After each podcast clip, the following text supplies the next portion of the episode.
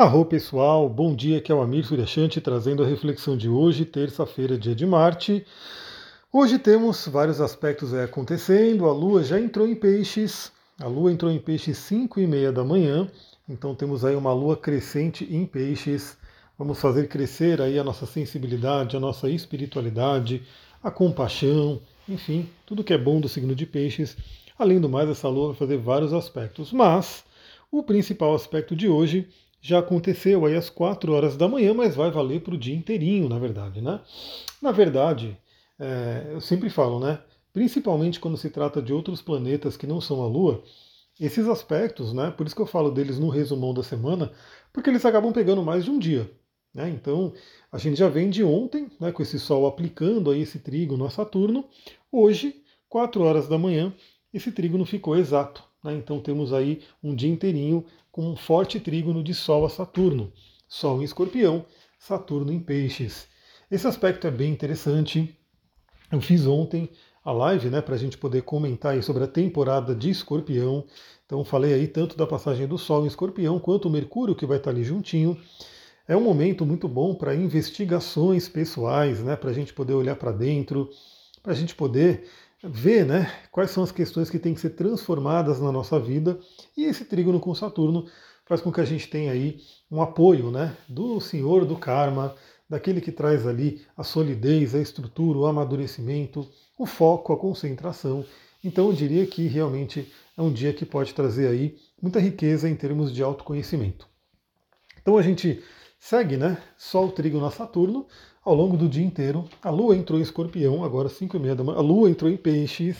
Opa, quem está em escorpião é o Sol. A Lua entrou em peixes, agora 5 e meia da manhã. 6 e meia da manhã, a Lua faz conjunção a Saturno, ou seja, a Lua também está participando aí desse trígono, porque 6 e meia da manhã ela faz a conjunção a Saturno e também o trígono ao Sol. Né? Então, a gente tem primeiramente, né, um dia em que os dois luminares estão se falando bem, Sol e Lua, os dois em signos de água, trabalhando ali a harmonia, o equilíbrio emocional. Né? Então, escorpião, signo de água fixa, peixe, signo de água mutável, são emoções ali que estão em harmonia, estão sendo trabalhadas. E Saturno está na jogada ali, né? Para poder ajudar a trazer a, a concretização, a solidez, a concentração, tudo isso é um tema de Saturno. E não é só isso, né? Além, só, só isso já estaria um dia bem interessante. Né? Trígono de Sol e Lua e trígono com Saturno. Já seria um dia bem interessante. Mas temos mais. Aí a gente vai ter por volta das 13 horas, 13 horas, meio-dia, 13 horas, a Lua fazendo um trígono com Mercúrio. Mercúrio que também está em escorpião, ou seja, as nossas emoções e nossos pensamentos vão estar alinhados ali, ambos em busca dessa investigação interior. Pessoal, vou, vou é, novamente dizer aqui, né? vamos aproveitar essa temporada de escorpião para fazer aquela escalada né, do, do, arquétipo de escorpião. Aí quem viu a live de ontem está sabendo do que eu estou falando. Né, dos três animais ali relacionados ao escorpião e do quarto animal mitológico também que faz parte dessa jornada. Vamos aproveitar para escalar, né, para chegar nesse topo aí de, de, de trabalho escorpionino na nossa vida. E hoje é um dia que contribui muito para isso.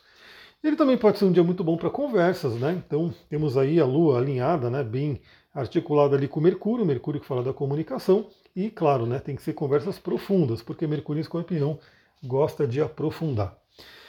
Por fim, a gente vai ter ali à noite, às 20 horas, um trígono a Marte. Né? Marte que também está em escorpião. Então a gente pode ter ali um ganho de energia, se bem que acontece à noite. Né? Então é bom ficar de olho ali também, que você gaste energia ao longo do dia para que de repente não venha esse impulso de energia à noite e acabe prejudicando um pouco o sono, né? Mas a gente pode ter aí esse impulso maior. E aí, claro, né? Escorpião fala de sexualidade e aí o Marte fala de sexualidade. Isso acontecendo à noite pode ser uma boa né, janela para isso, né? Para quem tiver aí a oportunidade. Pessoal, é isso. Vou ficando por aqui. Eu vou preparar ainda, não vai ser hoje, mas eu vou preparar ainda a live para a gente falar um pouquinho mais sobre o eclipse que está por vir. Né? É, Todas as aulas de cristais já estão gravadas, já estão na plataforma. Agora eu vou começar a gravar a parte astrológica, né? Então, o uso dos cristais na astrologia. Então, você que quer entrar no curso, aproveita, né? Você que já está, corre lá na plataforma para você poder assistir.